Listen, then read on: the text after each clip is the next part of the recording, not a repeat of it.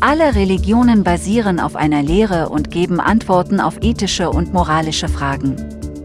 In den Zeiten der Entstehung der Religionen regelten die Lehren somit auch das gesellschaftliche Zusammenleben. Die Lehren sind in der heutigen Zeit wichtig. Doch sie werden als heilig und unantastbar angesehen und deshalb können sie sich nicht mit der Zeit wandeln. Obwohl es so wichtig wäre. Die Vertreter der Religionen sind ebenso nur Menschen. Viele von ihnen leisten Großes und andere versagen, weil sie doch nur Menschen sind und ihre menschlichen Triebe nicht im Griff haben. Diese Menschen müssen ebenso wie jeder andere Mensch ihre weltliche Strafe erhalten. Die Lehre wird durch die Fehler ihrer Vertreter aber nicht falsch. Ihr Versagen unterstreicht ihr menschliches Wesen.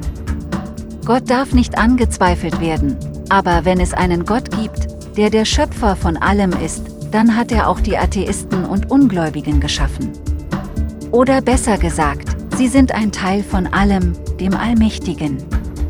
So ist jeder Angriff, jedes Töten von Ungläubigen oder Andersgläubigen ein direkter Angriff an Gott. Die Schriften sind meist überliefert und von Menschen geschrieben.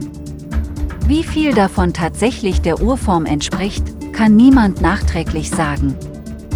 So ist jede menschliche Entscheidung im Namen Gottes eigentlich eine Anmaßung.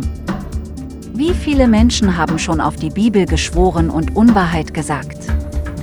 Wie viele Menschen haben Glaubenskriege geführt, obwohl ein Gott dies wohl nie gewollt hätte?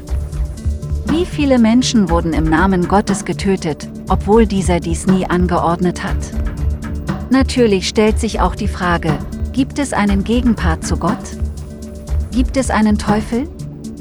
Wenn wir unsere Welt betrachten, könnten wir zu dem Schluss kommen, dass den Kampf zwischen Gut und Böse das Böse gewonnen hätte. Kann ein Allmächtiger besiegt werden? Nein. Denn wenn er alles ist, alles beinhaltet, ist er auch alles. So ist das Böse auch ein Teil von allem. Jeder Mensch, jedes Tier, jeder Stein. Sprechen nicht alle Religionen von demselben Gott, da es ja nur den einen geben kann? Ist nicht nur die Art und Weise, ihn anzubeten, eine andere? muss ein Gott und seine Regeln uns erst zum Einhalten von moralischen und ethischen Vorsätzen ermahnen? Und befolgen wir diese nur, weil wir an Gott glauben und seine Strafe fürchten? Und würden wir sonst keine ethischen und moralischen Vorsätze haben? Versuchen sich nicht manche Menschen hinter Gott zu verstecken, um keine Verantwortung für ihr Handeln übernehmen zu müssen? Braucht Gott denn die Menschen überhaupt, die an ihn glauben?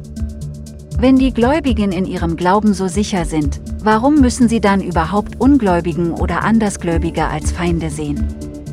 Sind sie nicht eher aus der Sicht der Gläubigen die, die sowieso durch ihren Nichtglauben schon bestraft genug sind?